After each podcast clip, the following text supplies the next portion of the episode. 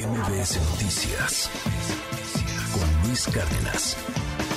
¿Cuáles son las chambas que están en peligro con la inteligencia artificial? ¿Cómo vamos con las chambas en México? No sé si usted ya lo vio, seguramente sí, cada vez son, son o somos, mejor dicho, más y más usuarios que, que utilizamos la inteligencia artificial el famoso chat GPT, que bueno, pues ha dado ahí este un hito realmente en cuanto a lo que puede hacer una inteligencia artificial, pero hay muchas cosas más. Eh, generadores de imágenes, generadores de hojas de cálculo. Eh, las últimas hojas de cálculo que se hacen con inteligencia artificial sorprenden mucho porque ya más o menos va adivinando la máquina hacia dónde quieres trabajar o, o qué es lo que quieres hacer. En fin, es un mundo que está cambiando abruptamente. Hablar de la automatización, los robots que pues ahí están también haciendo muchas chambas que antes hacíamos los seres humanos. Y mientras tanto, pues un sistema educativo deficiente, con pocas herramientas, pues para hacer frente a este mundo. Hoy está con nosotros Jorge Andrés Castañeda, como todos los martes. Querido Jorge, bienvenido, ¿cómo estás? Luis, buenos días, un gusto estar por acá. Con, saludo a todo el auditorio. Oye, a ver, primero, ¿cómo ves la chamba en México? ¿Cómo está la situación de empleo? Bueno, eh, los datos del empleo formal del IMSS eh, han estado aumentando, ya estamos por encima de los niveles prepandémicos. Okay. Que digo, es normal, somos cada vez más gente, ¿no? O sea, no que el gobierno presuma que hay más empleos en el IMSS afiliados, alrededor de 21 millones, pues es normal, o sea, traía una trayectoria ascendente por muchas de las reformas que se han hecho y una muy lenta formalización del trabajo. Pero bueno, de los 120 millones de mexicanos que somos, 127, hay alrededor de 21 millones, millones que tienen un trabajo formal, es decir, que cotizan en el IMSS o en el ISTE, etcétera, ¿no? Entonces, los datos han sido buenos, ha habido un poco aumento en, también en el poder de compra de los salarios, pero estamos muy lejos de donde deberíamos estar aún. Y pues aunque ya nos recuperamos de donde estábamos antes de la pandemia, todavía no recuperamos, digamos, esa tendencia alcista que venía ya desde varios años. ¿no? O sea, eh, ¿y las chambas qué tal son? Bueno, sí se ha visto un aumento en el poder de compra del trabajo, sí tuvo un impacto positivo, yo creo, el aumento del salario mínimo. Y lo que estamos viendo en ciertas partes del país, que ya hemos platicado tú y yo aquí, como el nearshoring y demás, en el norte del país, pues sí han aumentado los salarios de todo porque simplemente no hay suficiente gente, ¿no? Ok. Entonces, sí vemos aumentos en el poder de compra de los salarios, sobre todo en el norte y en el Bajío. Ciudades como Monterrey, Reynosa, Tijuana, Juárez, eh, pero incluso en Guanajuato, en Aguascalientes, Querétaro, lugares así. En la Ciudad de México el empleo sigue bastante deprimido. Eh, ha habido, o sea, es de los pocas entidades que aún no llegan a los niveles que estábamos prepandémicos y eso se debe en gran medida a la caída en el empleo en construcción en la Ciudad de México, que está muy lejos de los niveles pues que estaban en el sexenio anterior. Oye, eh, este tipo de chambas que hay y que se están buscando, porque me dices, hay vacantes, pero no hay plazas. ¿Por qué no hay plazas? O sea, ¿por qué no hay gente que está llegando? ¿Por qué no hay gente aplicando? Bueno, pues porque o sea, está jalando migración a muchos de esos países, eh, ciudades del norte del país. Por ejemplo, a Nuevo León están llegando entre 150 y 200 mil personas nuevas al año. Ok. Y es sobre todo en ciertas chambas del sector servicios, que no son tan bien pagadas, donde hoy está siendo complicado llenar esas vacantes. Ok, oye. Y también una parte en el sector manufactura para ciertos niveles, pero de especialización avanzada, donde no necesariamente existe la gente con las calificaciones necesarias para estas chambas. A eso iba, o sea, ¿no hay este perfiles en México?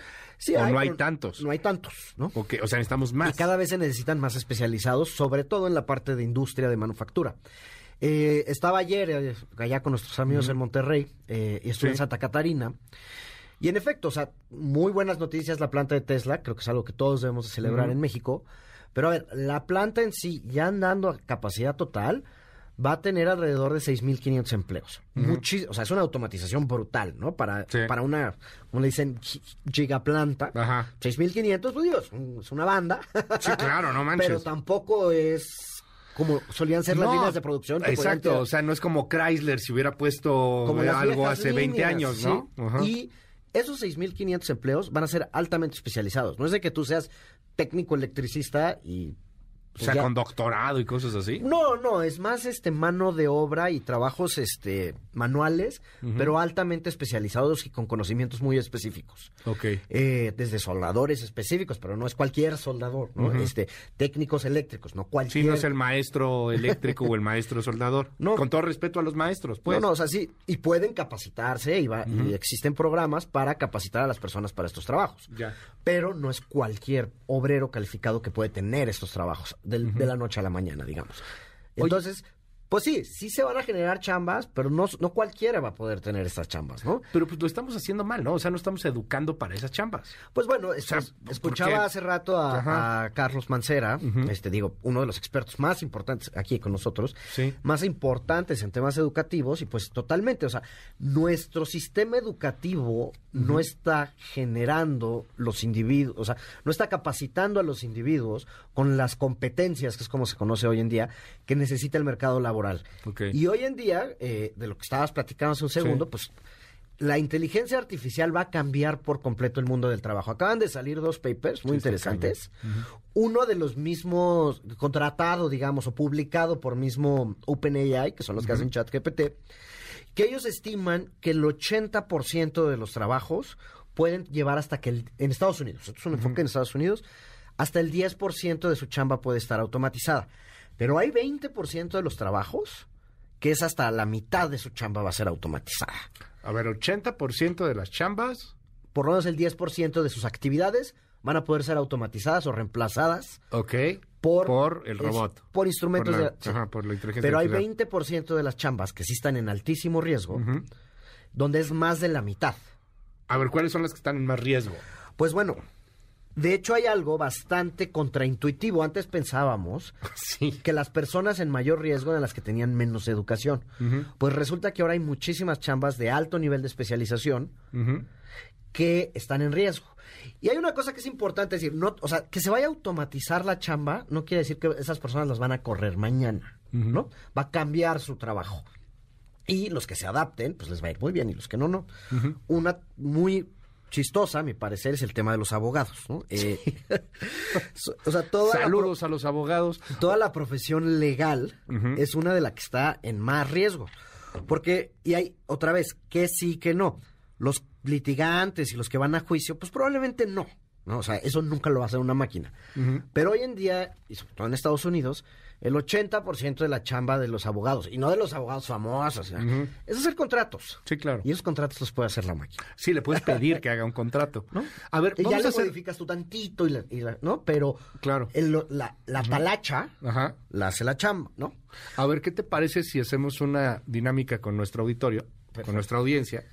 Porque aquí es de aquí para allá y de allá para acá. Le repito el WhatsApp, es el 5571-131337. 5571-131337. Va una vez más, 5571-131337. Queremos saber por qué usted va a conservar la chamba. Díganos a qué se dedica y por qué cree que un robot, que una inteligencia artificial, no le va a robar el trabajo. bueno, aquí me dice un- aquí me dice alguien. Bueno, si antes te rascabas este un lado izquierdo, ahora te vas a poder rascar dos lados porque la inteligencia también te va a rascar. Bueno, este ya aquí está jugando con nosotros. Dicen aquí, van a desaparecer los conductores de noticias como tú y los periodistas son puros chayoteros. Este, dicen aquí, chequen el tema de hotelería, por ejemplo. Los trabajadores de confianza estamos abajo de salario mínimo. Este, gracias por, por los mensajes. A ver, les pido eso a nuestro auditorio. Díganos por qué usted cree que puede conservar la chamba, la chamba a la que se dedica, y por qué no sería eh, su chamba eh, suplida por un, por un robot. Me dicen aquí, por ejemplo, oye, porque yo programa el robot. Ah, Este no. me encantó. Yo paseo perros, a mí no me va a afectar. No, no. Y tiene razón, ¿eh? Tiene toda la razón. A ver, otra de las chamas que en mucho riesgo son los contadores y todo el tema fiscal, ¿no? Que es pues, leer las reglas y saberse Sí. las reglas. Hay otro estudio que salió justo ayer que hizo el banco Goldman Sachs, ¿no? Que ya sabes, estos mal- los malos del mundo. Mundial. Mundiales. Malolandia, ¿ok? Ellos lo que dicen, primero es que esto puede incrementar la productividad y por ende el PIB y la riqueza general hasta en un 7% en 10 años. 7% es enorme, ¿no? O sea, 7% más de lo que ya crecemos. Ok. Y eso es un montón de riqueza nueva que va a haber. Ahora, la gran pregunta es cómo se va a repartir. Lo primero aquí con nuestro amigo que pasea a perros. 30% de las chambas que son, digamos, manuales o presenciales, esas están a salvo. Tú, paseas perros, estás a salvo. La persona del sector hotelería, tú atiendes eh, turistas en Cancún, a ti no te va a reemplazar un robot. Ok. ¿No? Es muy caro hacer un robot que haga eso. Hay mucha gente. Esas chambas están a salvo. Ok. ¿No? Esas chambas, digamos, de escritorio las que están en riesgo. Que se supone que eran las más especializadas. Que eran las más especializadas y lo que te decía que era contraintuitivo en el sentido de que antes decía, pues si yo estoy preparado, yo fui a la universidad, tengo una chamba, digamos, eh, ya por llamarla así, no manual, una chamba intelectual, estoy a salvo. Pues no, ahora resulta que no. Las chambas que se van a salvar en de escritorio son las que requieren pensamiento crítico, las que requieren saber decirle a la máquina qué hacer, las que requieren cuestionar. Y todo eso regresamos, y ahorita si quieres lo platicamos más a fondo, al tema educativo, porque si queremos crear individuos y personas y ciudadanos que no vayan a perder esos chambas, tenemos que dotarlos de pensamiento crítico, de cómo cuestionarse las cosas, cómo aprender a aprender, ¿no? Por ejemplo, en el tema educativo hay dos cosas, hay millones de chambas que están en casi 100% de riesgo, todo lo que pasa atrás. Pero el aula nunca se va a poder reemplazar el trabajo que hace un maestro con Como lo que pasa atrás, por ejemplo. los, libros de texto, la preparación de currícula, la, parte evaluativa, o sea, millones de trabajos. O sea, no el la gente que trabaja en el sector educativo no es solo el maestro que da la cara ante los niños. Sí, o sea, el Es una estructura gigantesca para atrás. Pero a la vez, el maestro hoy en México hace mucho de este trabajo. Se puede automatizar ese trabajo para que el maestro tenga más tiempo para estar con los alumnos. Ok. Entonces, no todo es negativo. El mundo va a cambiar. Lo que sí es cierto es que si no nos adaptamos, vamos a tener grandes problemas. Entonces, está saliendo todos estos análisis. Eh, te digo, este Goldman Sachs, el de los propios de OpenAI. Van, porque según Goldman Sachs, 63%, no 80%, pues 63 es un montón de las chambas en Estados Unidos también están en riesgo o parte de su chamba está en riesgo. O sea, están los que están en riesgo por completo. ¿no? 63% de la gente que trabaja en Estados Unidos tiene una parte tiene una parte de riesgo de que la que parte de su chamba se automatice. Entonces, ahora sí depende de cómo cada quien aprovecha esto. Si tu chamba se automatiza al 100%, la verdad, pues ya valiste gorro. ¿no? Vamos a ser honestos. Voy a preferir tener a la máquina, ¿no? O sea, no me cuesta. Pero si tu chamba, pero si estos instrumentos te reducen el 15% de tu pues qué bueno. tú puedes usar ese 15% para otras cosas, cosas que no puede hacer la máquina. Ser creativo, tener ideas, cuestionar hablar lo que hablaba al principio, competencias laborales. A ver, mira, ¿qué te parece? Ya, o sea, nos están llegando brutalidad de mensajes, ¿eh? A ver, Ay, este, híjole. A, ver, a ver, todo. ¿Cuál es tu Twitter, Jorge? Jorge Acast. Jorge Acast, broncas con él directamente, escríbale a él. él es el que viene aquí este, de Malora. Yo soy traductora audiovisual. La inteligencia artificial puede ser una amenaza, pero la veo como aliada. Pues yo, o sea, leía que la parte de traducción, yo tengo muy buenas amigas traductoras simultáneas. A la larga, eso sí, este, va a ser problemático pero si tú te adelantas, como dices, y utilizas como ayuda y vas viendo cómo le das la vuelta, sin duda puede ser una herramienta. Ahora, el trabajo como existía de traductor, tanto simultáneo como de trabajos, ese sí es muy propenso a ser automatizado, digamos. Este me repite constantemente, hay un buen, y saludos a todos los amigos de Uber, Didi, taxistas y, a esos nadie los conductores. Va a por ahora. Dicen, conductor de Uber, los robots no tienen la misma capacidad de reacción. Bueno, se han hecho un montón de experimentos de los autos que eh, autónomos y, la verdad es que hasta ahora han fracasado. se han habido accidentes, lo que hablan de la capacidad de reacción, la capacidad de decidir y como que están en pausa todos esos esfuerzos ahorita. A ellos no los va a reemplazar el ChatGPT, pero, por ejemplo, sí se han hecho experimentos para transportistas, no necesariamente conductores, de, pero para el manejo de trailers y cosas por el no lo hacen mal. El tema es la parte de seguridad ahí todavía. Pero yo creo que hacia allá va a avanzar, pero ahí sí falta mucho tiempo, ¿no? No, pero ellos hoy tienen la chamba segura. Ahí nadie... Nos dicen aquí, este, buenos días, no creo que la inteligencia desaparezca mi trabajo, lo va a revolucionar. Yo soy taquero.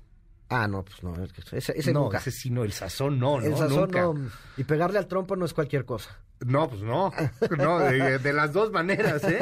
A ver, soy ingeniero agrónomo. Trabajo directamente evaluando siniestros en el campo parte de ese trabajo probablemente sí se va a automatizar, pero de nuevo, él tiene un conocimiento y una parte de pensamiento crítico que esa nunca va a poder ser automatizada. Dice, eh, si dicen que los contadores pueden estar en riesgo, es que no tienen la menor idea de lo que estamos haciendo los contadores. Bueno, yo estoy diciendo lo que dice el, el, este, el estudio hecho por, por los mismos de OpenAI. Dice las personas que se dedican a impuestos, labores fiscales y contaduría están en alto riesgo a mediano plazo. Nos dicen aquí es absurdo, una máquina no va a poder eh, cambiar la, la, vida. Este, otra persona aquí dice, buenos días, yo creo que los contadores cada vez van a tener más automatización de su trabajo. Dicen aquí, guardias de seguridad y salvavidas. Nunca. No, pues no, esos están ahí. Esos son los que están a salvo. Compro y vendo autos. Pues, hay mercados cada vez más automatizados. Pues sí, este, eh, a ver, en Cabac utilizan eh, inteligencia artificial para definir los precios a los que van a comprar el coche. Ok. Y la gente empieza a preferir a veces esas plataformas que el mercado tradicional. O sea, él, es competencia. La chamba de él depende de comprarlos baratos y venderlos caros. A ver, este, este, este es un temazo que algún día, y, dejamos ideologías, ¿eh? pero, o sea, digo, se vale, por supuesto, todo, pero que algún día la inteligencia artificial esté sustituyendo poco a poco a los gobiernos, un presidente de inteligencia artificial. Más que al presidente, hay labores del Estado que se han buscado, eh, digamos, automatizar y con inteligencia artificial y aprendizaje de máquina. Los primeros esfuerzos vienen desde los 70 y te sorprendería, fue en el gobierno de Salvador Allende en Chile, donde existía esta idea que se podían, digamos, desde una perspectiva ingenieril, cuando no se contaban con todavía las, las instrumentos de inteligencia artificial de hoy, pero, digamos, racionalizar mucha de la toma de decisión desde el Estado. Y hasta cierto punto esa es la idea detrás de la tecnocracia que tanto no le gusta al presidente, pero se ha aplicado en su momento en China, incluso en la Unión Soviética. Se trataron estas cosas, y, repito, en Chile, donde se pensaba que un modelo matemático podía ayudar a optimizar la producción de grano, digamos, este, o en Chile era del tema del cobre y cómo asignar los recursos a las diferentes partes de, del Estado, etcétera. Eso se ha intentado. Pero yo creo que ahora sí que la política nunca se va a poder reemplazar porque la política pues es, es un arte. y, pero muchas de las labores burocráticas del Estado, y burocráticas en el buen sentido de la palabra, o sea, las administrativas que hacen, y sobre todo la asignación de recursos, eso ya se automatiza y se utilizan este tipo de herramientas y desde hace mucho tiempo. Eh, en Estados Unidos, eh, mucho más a, a nivel local y estatal. Y en el mismo México, eh, el trabajo que se hace en muchas de las agencias utiliza este tipo de herramientas para, por ejemplo, la optimización de cómo se reparten cierto tipo de recursos. Está el caso de esta empresa china, Dragon no sé qué, que tuvo durante varios meses una inteligencia artificial programada por la misma empresa. Bueno, como CEO. Sí, claro. Y funcionó. Sí, sí, Subieron las acciones de la bolsa, tomó buenas decisiones. O sea, hay una empresa en Estados Unidos que se llama Palantir Technologies. Ok. Eh, es una empresa que me parece, no estoy seguro si Elon Musk también es accionista, pero Peter Thiel, el socio de Elon Musk, sí. Y fue una empresa que se dedica a temas de seguridad. La verdad son bien malos también. Eh, utilizan modelos de aprendizaje de máquina, inteligencia artificial, para identificar riesgos, por ejemplo, en los aeropuertos de Estados Unidos. Y los principales accionistas de esta empresa eran el Departamento eh, eh, de Defensa, la CIA, la Agencia Nacional de Seguridad en Estados Unidos, y sus principales clientes son todas las agencias de seguridad en Estados Unidos. Esa empresa utiliza este tipo de cosas para hacer trabajos para el gobierno desde hace por lo menos una década.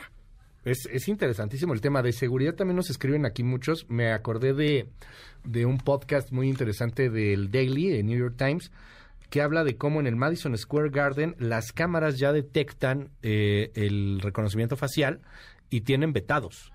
Porque los que se han peleado legalmente con el Madison Square Garden no los dejan pasar. Bueno, en Inglaterra los, detectan igual. sí, lo detecta la cámara. O sea, entre miles de personas, ¡pum! tú eres abogado de una firma y no puedes pasar. No, y bueno, en, Inglaterra hay muchísimo de los de las personas de los hooligans, de los hooligans, aunque han hecho desmanes en los estadios. Y en los aeropuertos, esta empresa Palantir que te digo, hace muchos estos modelos, pero luego el modelo se vuelve bien racista. Sí, pues claro. ¿No? Y es uno de los grandes problemas No, éticos claro, que se han este, planteado sobre este tipo de cosas. Entonces, el Claro. modelo de Palantir de detección de riesgos, pues basi- sí está bastante sesgado contra la población musulmana, ¿no? A y Sí. detenerlos en los aeropuertos. Y afro, sí, contra la negra, sí, pues es, un- es una bronca. A ver, vamos rapidísimo, se está acabando el tiempo, pero a ver, vamos rápido con varios mensajes, si te parece, Jorge. En Filadelfia, abrazos allá, Filadelfia. Dice, yo vivo en Filadelfia y algunas sucursales de banco ya no tienen personas, solamente son como cajeros automáticos. En una fábrica donde estaba trabajando nos despidieron a 150 paisanos y vietnamitas, instalaron brazos robots. Sí está pasando. No, bueno. Pues sí, ahí, ahí lo estamos viendo. Buenos días, un saludo para ambos. Este temas muy interesantes, me recuerdan a la película Yo Robot. Este nos dicen aquí en el en el WhatsApp, este es, es como economía planeada y se plantea desde Marx, dicen aquí, órale. Sí, sí, sí, sí. O sea, hasta cierto. Sí, sí, tiene, tiene Sí, razón hasta ajá. Ahora se puede lograr de una manera muy eficiente con la inteligencia artificial. Eso le daría por fin un sentido más redistributivo y controlado al capitalismo de hoy en día. ¿Cómo ves? Bueno, hay personas. Es una visión bastante respetada y que ha sido exitosa en algunos casos. Ya. Estas economías planeadas. Nos, nos dice aquí eh, una persona, yo soy administrador de riesgos en una empresa.